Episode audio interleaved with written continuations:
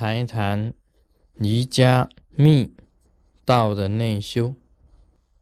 这个我们晓得学佛有两样，一个是显，一个是密。那么显呢，就是理上的智慧；密就是谈到内修了。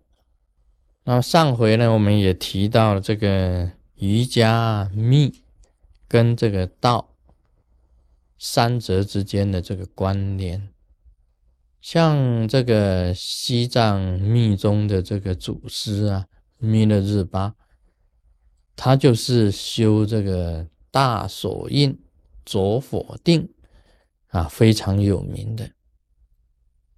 那他自己本身呢，学到的法以后呢，就在这个高山顶的岩洞，一共啊修了九年的时间，九年的时间。根据这个密教本身的说法，我们本身呢修这个内修得到成就啊，是自己本身可以体验出来的，自己本身可以知道正验的，而不是完全不知道的。你得到正验有多少，你自己可以 check。可以自己本身 check 自己的，比如讲啊，我们谈这个啊，着火法，着火法，着火法呢，就是你自己本身用你的意念跟你的身印跟咒语三者合一，恒常本身的修行。令你的这个内火产生出来，那产生出来，它有热，有所谓的温，所谓的热，所谓的烟，所谓的火。你这个样子去体会，你到底有没有产生出来？你那个脉本身有没有通？你要知，你要自己懂的啊，自己会知道这些感觉，这种接受。另外呢，我们修这个啊明点法，明点法，你这个溶解明点溶解的时候，有一种声音出来，而且会产生光，有光有音有声音，有光有音，而且有明点，你可以看得到明点。明点溶解的时候，你自己也一样会有正验的，会有接受的明点法。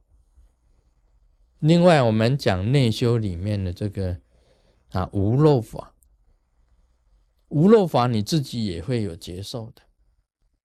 所以密教本身的这个内修啊，无漏法是什么？当然很简单的，各跟道家有相关的。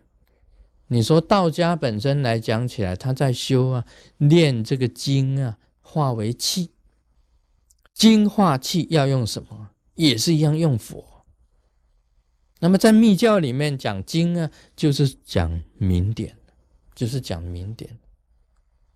那么像这样子的一个道理，你很简单的，密教里面有无漏法。那你到底是有漏无漏呢？马上就是这一个正验了，一个正验。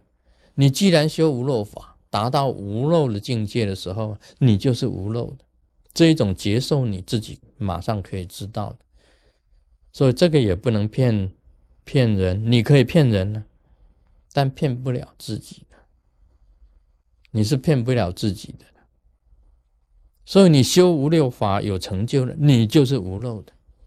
你既然是无漏的，你已经有这个能够把这个精啊炼成气，用这个内火来烧，用内火来烧的，所以这个是属于内修方面的无漏法。你先有无漏法，所以一般来讲起来，所谓凡夫，什么叫做凡夫？凡夫多是有漏的，你内修的性者。圣贤呢，内修的圣贤都是无漏的，都是无漏。有漏跟无漏之间呢，你就有一个修行人跟凡夫之间的差别，就已经产生出来。所以呢，凡夫啊是一直往外走，往外走就是凡夫，往内卷就是圣贤。在道家也是一样的，道家也是把这个凡夫的这个物质明点烧成气。